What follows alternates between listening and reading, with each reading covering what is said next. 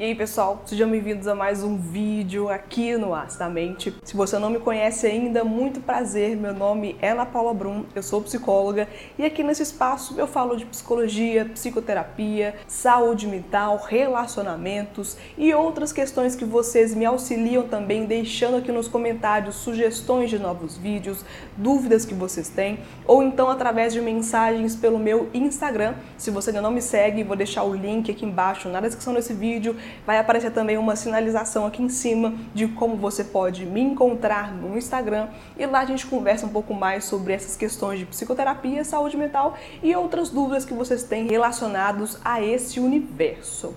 Hoje eu trago para vocês uma discussão a respeito do medo ou da vergonha de chorar na terapia.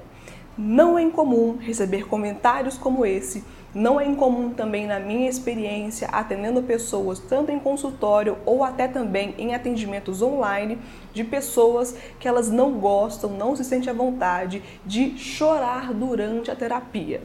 Algumas pessoas, elas podem pensar que isso é uma fraqueza ou que isso vai deixá-la mais feia. Enfim, são várias situações que podem ocorrer esse tipo de pensamento, esse tipo de privação dentro da psicoterapia e é importante comentar com vocês, principalmente para quem faz terapia ou para quem tem interesse em começar por agora.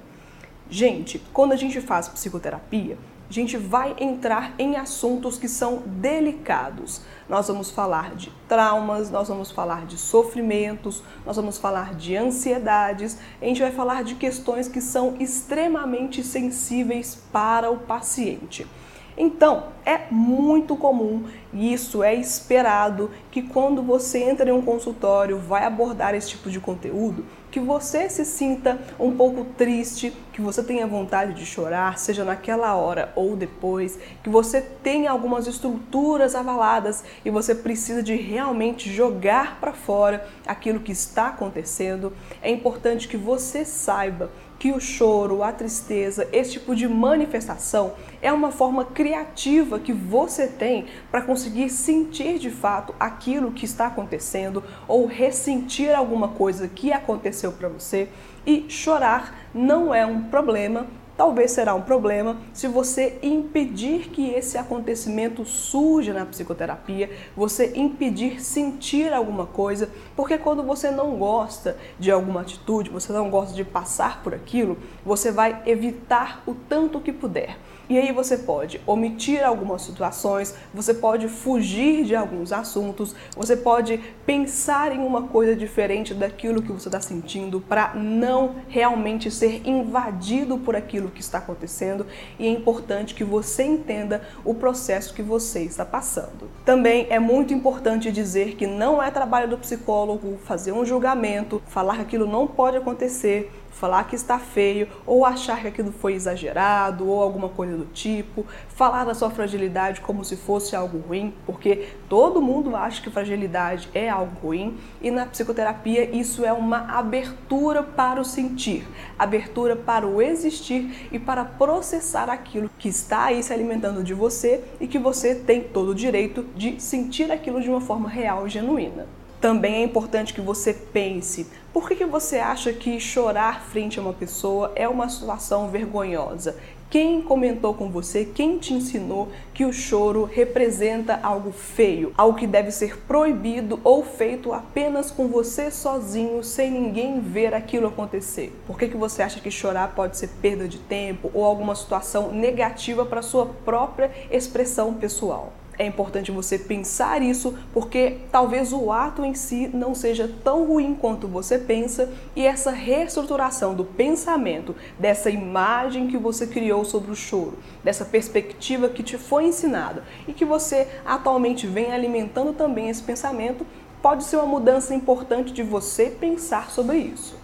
E às vezes algumas pessoas também podem pensar que esse chorar pode assustar o profissional de psicologia ou que ele pode ficar preocupado com o paciente ou algo do tipo, e eu tenho que falar que não é bem por aí. O psicólogo ele está muito bem acostumado a esse tipo de situação. nós sim estamos acostumados a lidar com tristezas, a lidar com pressões, a lidar com conceitos, a lidar com tudo aquilo que o paciente pode trazer nesse sentido. E é importante que você se sinta acolhido por esse psicólogo. É importante que você tenha, é claro, essa relação de confiança onde você pode se abrir e não se sentir tão negativado por querer fazer algo, querer se expressar de uma forma e simplesmente não poder por não se sentir confortável ou por achar que é perda de tempo ou por achar que isso é inviável, enfim, qualquer conceito que você tenha formado até agora. Então não se preocupe com relação ao profissional, a gente tem um manejo certo para isso.